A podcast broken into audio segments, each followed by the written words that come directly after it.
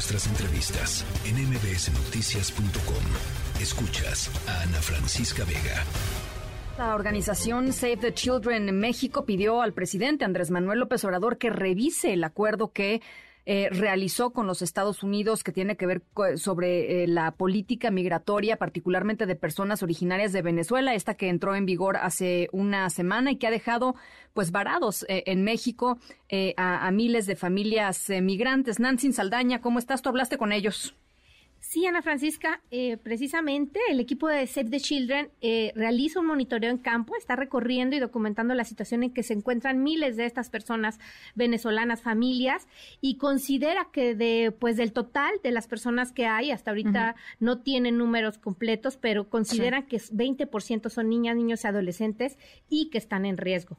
Aquí, aquí te pongo lo que nos comenta José Lugo, que es con quien platicamos, que es el coordinador de incidencia política de la protección a la niñez y que está precisamente dirigiendo este monitoreo. Mira, en el recorrido que hemos hecho estos días, tanto de Tapachula, San Pedro de Tenapatepec, y bueno, pues toda la, situación que vimos eh, en ese lugar es bastante compleja. Te diría que la mayoría de las personas con las que platicamos pues están muy confundidas en cuanto al trámite, la mayoría eran venezolanas, eh, hay familias, eh, hombres solos, mujeres embarazadas, niños de todas las edades, y la mayoría están en una situación viviendo o en la calle o en hacinamiento, y eso pues representa bastante riesgos en temas de salud, ¿no? Eh, obviamente, y pensar en temas de educación, por supuesto. Tampoco hemos visto que haya mecanismos de protección, digamos, hay familias niñas, niños, adolescentes que viajan en grupos eh, o que rentan, pagan por noche un espacio y, y hay una mezcla de personas ¿no? en, esos lugares y hay mucha eh, alerta porque las condiciones son muy inseguras, no hay ningún servicio más que donde están las carpas solamente pusieron unos baños móviles, pero no hay ninguna planeación en cuanto a que los baños de mujeres estén separados de los baños de hombres, sino que todos están juntos. Entonces vimos en el día pues que niños pequeños iban a los baños solos, entonces hay una serie de cosas que les ponen en riesgo. Y efectivamente, Ana nos comenta además que con toda esta movilización de personas, tanto que han retornado como los que eh, venían de, o sea, van llegando por, la frontera sur, eh, que, por ejemplo, en San Pedro, Tapanatepec, Oaxaca, hay actualmente más migrantes que población local, lo que está generando además hacinamiento y desabasto pues de víveres, de insumos.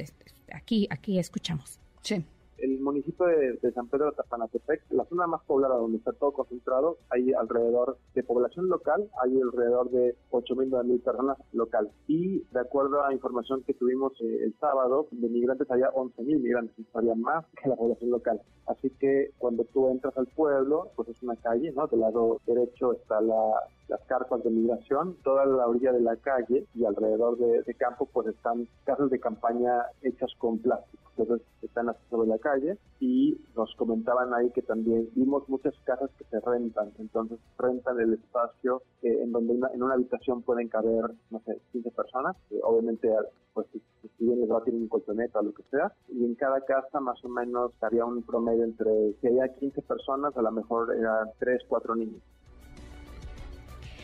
Y pues así se está viviendo para los migrantes venezolanos, este, muchos de ellos, te digo, en retorno y otros que, que apenas iban, ¿no?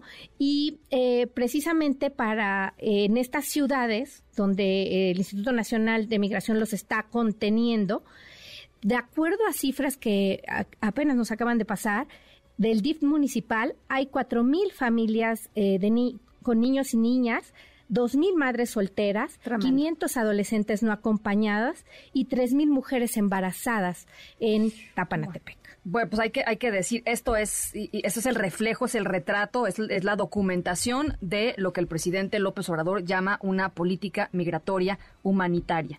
Eh, gracias, Nancy.